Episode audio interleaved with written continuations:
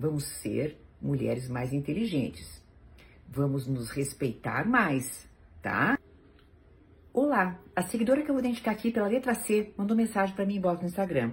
E ela diz: Eu namorei por cinco meses um homem que se mostrou desde o início muito receptivo ao relacionamento, participando da minha vida, me fazendo participar de todas as áreas da vida dele.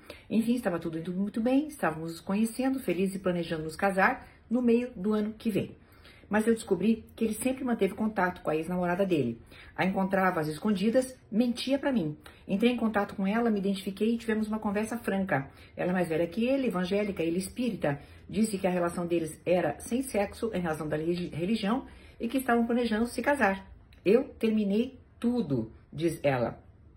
Agora, ele me procurou dizendo que está gastando todo o dinheiro que tem para fazer tratamentos, desde hipnose até sessões com psicólogo, fisioterapia, enfim, porque entendeu que o que sente pela mulher é um amor materno. Disse que descobriu nas terapias que a mãe tentou abortá-lo, que sente essa rejeição desde o útero. Aqui cabe parênteses, já teve um relacionamento com uma mulher 15 anos mais velha, que é a mãe dos filhos dele. Sou um pouco mais nova que ele. Eu queria muito saber se realmente isso seria uma doença, distúrbio mental ou seria apenas um grande desvio de caráter. Enfim, não sei se estou agindo de forma correta, mas entendo que uma pessoa que é capaz de mentir tanto não merece uma segunda chance. Bem, querida, já vou começar pela última linha sua. Não, não merece uma segunda chance, tá?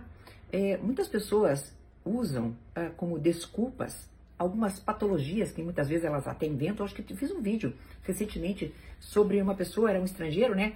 Que dizia que tinha desde transtorno borderline até esquizofrenia, passando por bipolaridade e com pitadas e toques de depressão, é, praticamente desfilando todo um rosário de patologias para o quê?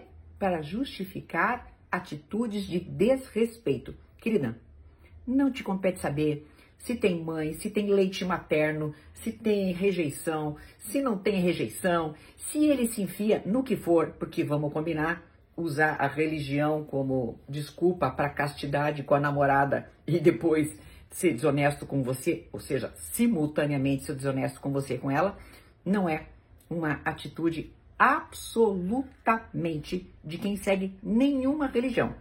Porque do pouco que eu conheço das religiões, todas elas pregam honestidade e respeito, que eu saiba, tá? Então assim, não tem nada a ver nem com religião e nem com patologia, o que me assusta muito é você pensar sequer em dar uma segunda chance.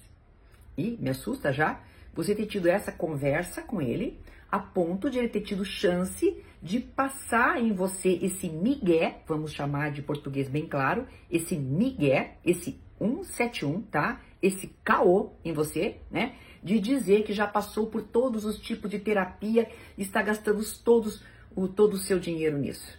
Querida, por favor, tá? Vamos ser mulheres mais inteligentes. Vamos nos respeitar mais, tá? O preço de estar com o homem somos nós. Então tá mais do que na hora de nós mulheres entendermos isso, tá? O preço para estar com o homem somos nós, é a nossa vida. Então esse homem tem que valer muito para estar conosco. Muito, querida. Até uma próxima.